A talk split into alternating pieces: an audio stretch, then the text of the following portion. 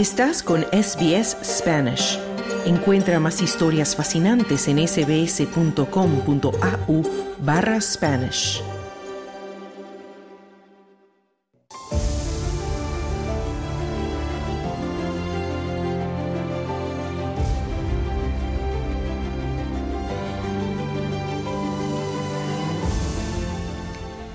A las acciones de los hutíes en el Mar Rojo y de Hezbollah en el Líbano, ahora se suma un nuevo frente de conflicto luego de que una base militar estadounidense en Jordania fuera atacada, dejando un saldo de tres militares muertos y casi 40 heridos. Estados Unidos culpa a Irán de financiar a los responsables. Australia, por su parte, sigue meditando el nivel de compromiso que desea asumir en la incendiada región, pero sin perder de vista su vecindario, ya que enviará una delegación a Nueva Zelanda para discutir la posible participación de ese país en el Tratado AUKUS que lideran Reino Unido y Estados Unidos. Nuestro compañero Claudio Vázquez conversó de estos temas con el experto en política internacional, Miguel Ijar, quien comienza hablando de la posible respuesta del gobierno de Joe Biden al ataque sucedido en Jordania.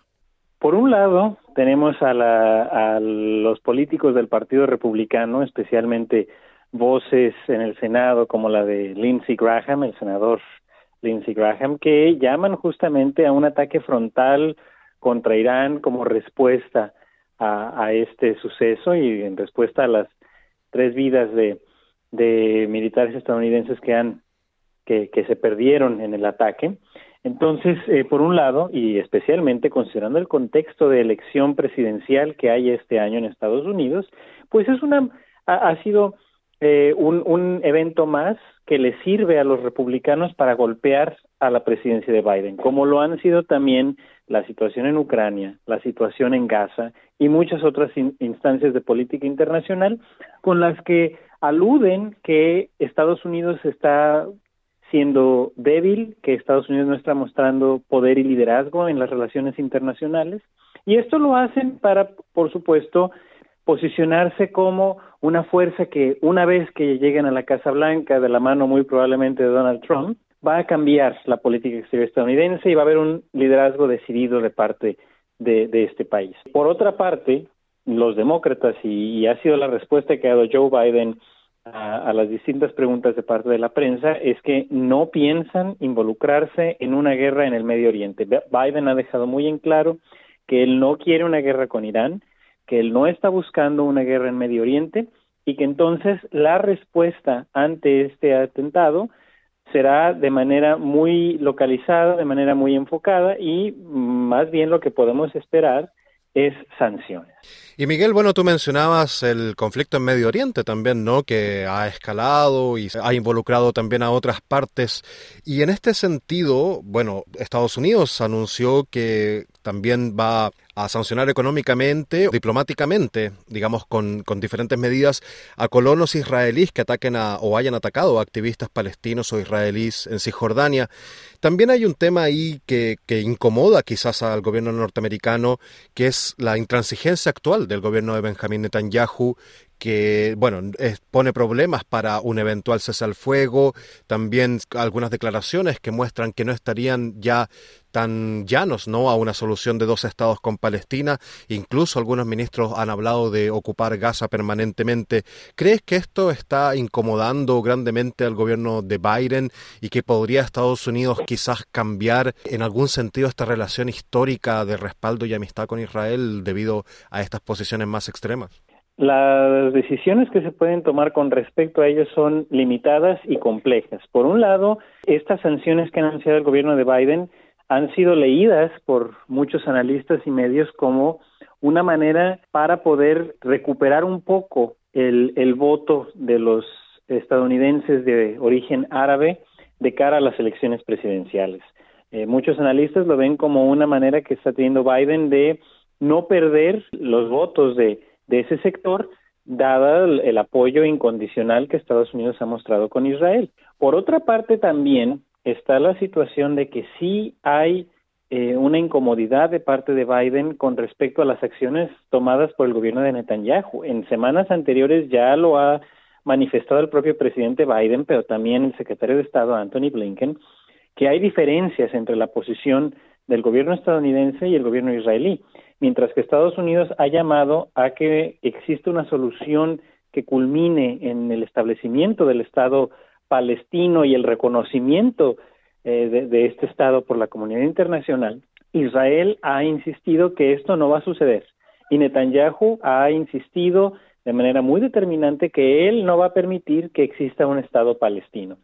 A eso le sumamos que los miembros más radicales de su coalición, por supuesto del ala más de ultraderecha en el Knesset, ha, insistido en que efectivamente la solución no tendría que ser mm, pensar en, un, en dos estados, sino incluso en que Gaza quede en completo control de Israel. Ahora, también a nivel de la, de la sociedad civil ha habido respuesta porque estos asentamientos en Cisjordania son ilegales frente al derecho internacional. Sin embargo, ahora hay incluso sectores de la sociedad civil israelí que están insistiendo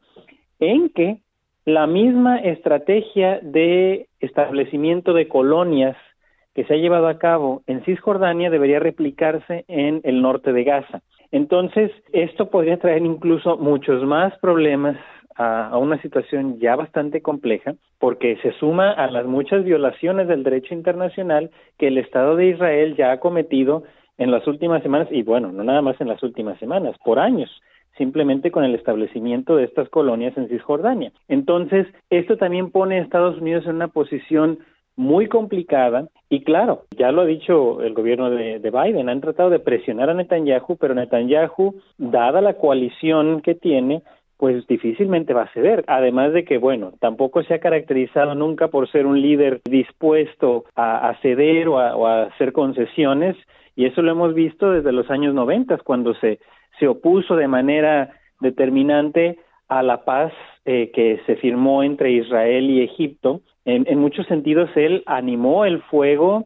de la oposición contra el primer ministro Yitzhak Rabin, al grado que incluso la viuda de Yitzhak Rabin llegó a decir que Netanyahu tiene sangre en sus manos porque avivó el fuego de los radicales que, bueno, luego justamente atentaron de manera exitosa contra la vida del, del, entonces primer ministro. Entonces, Netanyahu tiene un historial de ser más cercano con estas visiones más radicales en la política israelí, entonces no va a ceder, no va a ceder, además de que se está enfrentando a los cargos de corrupción y él sabe que de, de, tener una derrota y salir del gobierno, pues bueno, se va a seguir enfrentando a esto. Ahora, hay muchos, mucha gente en Israel que también se opone a que haya una continuación de este conflicto. Así que el escenario es complicado. Y por otra parte, bueno, Estados Unidos, frente a esta situación, poder eh, retirarle apoyo a Israel, difícil, difícil, porque el país que más recibe ayuda oficial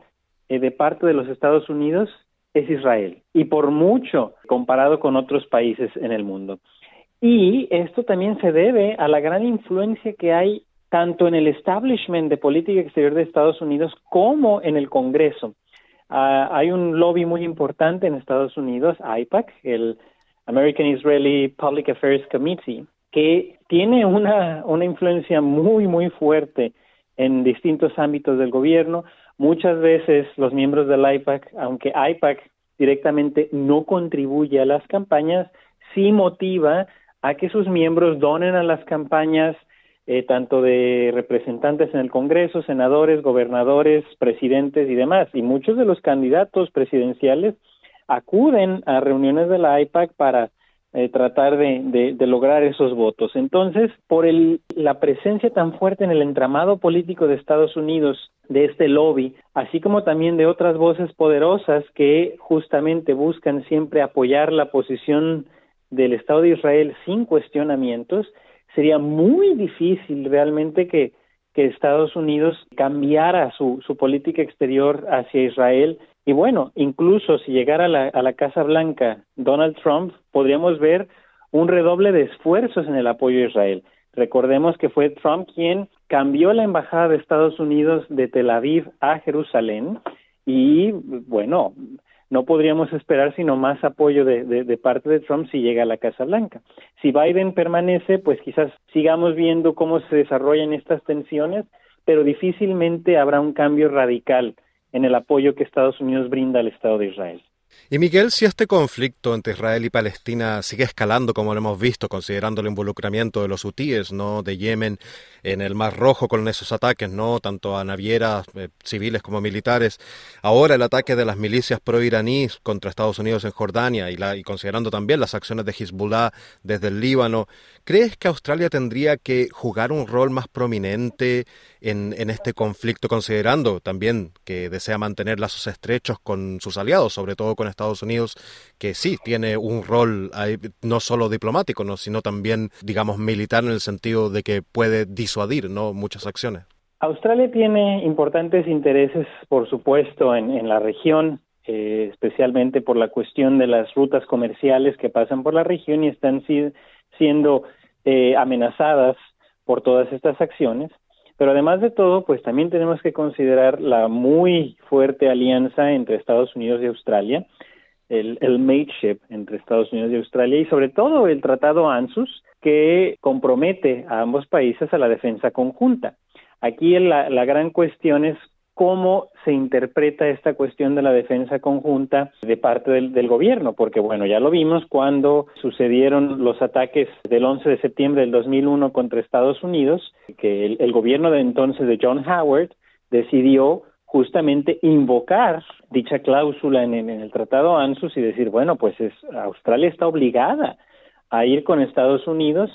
a Afganistán y, y a Irak, dado esta, esta situación en la que el país fue atacado. Y bueno, tenemos que responder y ayudar a nuestros aliados. Entonces, cualquier ataque en este sentido que pueda tener una una prominencia mayor que, por ejemplo, la, la, la, que se acaba de dar en Jordania, pues pudiera llevar a que Estados Unidos tenga una presencia más enfática en la región, que se involucre más en la región y eso quizás pudiera arrastrar a Australia, simplemente por, por las cuestiones técnicas de, del Tratado ANSUS, pero también por la propia relación tan cercana que existe de, entre Estados Unidos y Australia. No ha habido conflicto desde la Segunda Guerra Mundial en el que Estados Unidos está involucrado, en el que Australia no se haya involucrado. Entonces, esta situación, pues bueno, tendría que evaluarla seguramente el gobierno australiano, pero pues siempre vemos que hay mucho apoyo de parte de Canberra a Washington. Y siguiendo con temas de Australia, ¿no? De política exterior, se acaba de anunciar que nuestro país enviará una delegación a Nueva Zelanda de alto nivel para analizar un posible involucramiento de este país en el acuerdo AUKUS. Miguel, ¿te parece esta una buena medida? Y quizá esto no podría despertar nuevamente la molestia de China ahora que las relaciones entre China y Australia están mejorando? Pudiera ser un motivo para que China proteste, pero por otra parte también creo que hay un están leyendo eh, los líderes en, en Australia, Estados Unidos y Reino Unido eh, la posibilidad de que el actual gobierno decida formar parte de ello. En gran medida, quizás Nueva Zelanda no, no participó en, en, en, sus, en su momento de génesis porque estaba al frente del gobierno el Partido Laborista. Y la entonces primera ministra Jacinda Ardern, bueno, su política exterior era muy prudente y, y, si bien fue muy enfática en cuanto a, que Nueva Zelanda y China nunca van a ver en ciertos aspectos de la misma manera la, las cosas, quería mantener una, una relación constructiva y productiva a pesar de, de las diferencias. Sin embargo, bueno, ahora tenemos al, uh, una nueva coalición en el gobierno, tenemos al primer ministro Luxon y por supuesto como ministro de Exteriores nuevamente a Winston Peters en su en esta reiterada posición que ha que ha tenido ya en, en bastantes ocasiones. Y bueno el, el señor Peters siempre se ha se ha caracterizado por por posiciones un poco más cercanas a la anglósfera y también una visión un poco más realista en las relaciones internacionales, siempre preocupándose por balancear el poder de, China en la región y estar cerca de, Estados Unidos y, Reino Unido en este sentido. Así que probablemente ahora que están esta nueva coalición en el gobierno sea el momento idóneo para que Nueva Zelanda se integre. Y bueno, al final de cuentas eh, la relación ya es bastante cercana, Nueva Zelanda también es parte de ANSUS, con todo y los bemoles que han existido en la relación entre Estados Unidos y Nueva Zelanda. Y por supuesto Nueva Zelanda es parte del, del acuerdo de los cinco ojos, eh, este cooperación en, en, materia de inteligencia y seguridad entre, entre los países de la anglósfera. Entonces, es una oportunidad quizás que, que van a aprovechar Sin embargo, efectivamente, esto puede causar un poco de molestia en Beijing. Y Miguel, cambiando un poco de tema ahora, la Unión Europea acaba de aprobar más ayuda para Ucrania a pesar de la oposición de Hungría. Y en Estados Unidos todavía se sigue discutiendo en el Congreso ampliar esta ayuda, aunque los republicanos mayormente lo condicionan a un endurecimiento ¿no? de las políticas migratorias en la frontera sur de Estados Unidos. ¿Cuán importante es, no solo para el gobierno Biden, sino también para todo Occidente, que se apruebe y se extienda, se siga extendiendo el apoyo a Ucrania en una guerra que parece ya haber pasado a segundo plano? Sin duda alguna, nuevamente es un tema que los republicanos están aprovechando por cuestiones electorales. La frontera es importante para los republicanos, la cuestión migratoria es muy importante, siempre ha jugado un papel prominente en el discurso y la narrativa de Donald Trump y por supuesto de algunos otros líderes, como el gobernador de Texas, el señor Greg Abbott, y con las recientes tensiones entre el presidente Biden y el gobernador Abbott en la frontera, este conflicto se está causando tensiones, se está recrudeciendo la situación y bueno, eh, y eh, esto muy probablemente tendrá efectos importantes para la, la elección. Entonces, bueno, el, el, el speaker en la, en la Cámara baja del Congreso de los Estados Unidos está, tratando de manipularlo todo de manera que esto les gane votos para la elección. Realmente eh, los republicanos siempre hablan de este compromiso también con Ucrania y con, con proteger a Occidente de la amenaza rusa, pero después eh, vacilan un poco cuando pueden utilizar también la cuestión de Ucrania para sus propios intereses políticos y electorales y es lo que estamos viendo ahora. Claro que, pues, eh, sería importante que esto se aprobara sin tener que eh, ligarlo a otros temas que no tienen absolutamente nada que ver, porque eh, no tiene nada que ver la frontera sur de los Estados Unidos con el conflicto en Ucrania, pero bueno,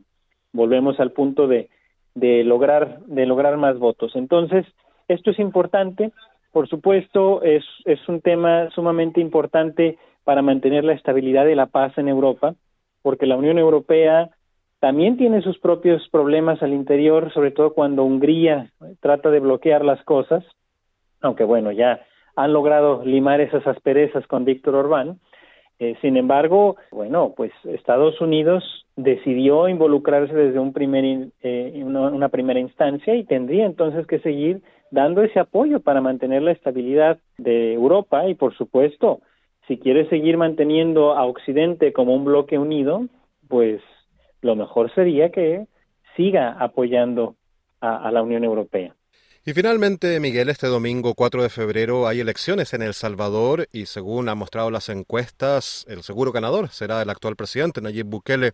que es alabado en Latinoamérica y también en otros países por sus medidas contra la criminalidad, contra las pandillas. Pero también ha sido criticado por burlar la Constitución, muchos de sus artículos, para así presentar nuevamente su candidatura a la reelección, cosa que estaba vetada. Y también se le acusa de violaciones constantes a los derechos humanos en esta lucha contra las pandillas. Miguel, ¿cómo se ve el fenómeno Bukele desde Estados Unidos y cuál ha sido la posición del gobierno de Joe Biden en relación a este al gobierno salvadoreño? Es una cuestión complicada porque por un lado, obviamente las acciones del presidente Bukele han sido benéficas para Estados Unidos en términos de que al reducirse la criminalidad en El Salvador, son menos los salvadoreños que buscan salir del país por cuestiones de seguridad.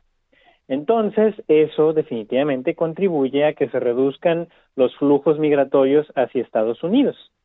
Eh, el que haya más estabilidad y más seguridad en El Salvador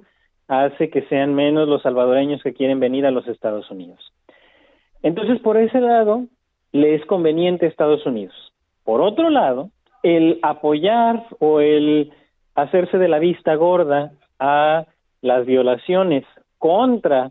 los derechos humanos de parte del gobierno de Bukele o también sus acciones en contra de la Constitución y, por supuesto, de, de la democracia, que, bueno, al final de cuentas es un valor que la política exterior estadounidense siempre está promoviendo, particularmente en el hemisferio occidental,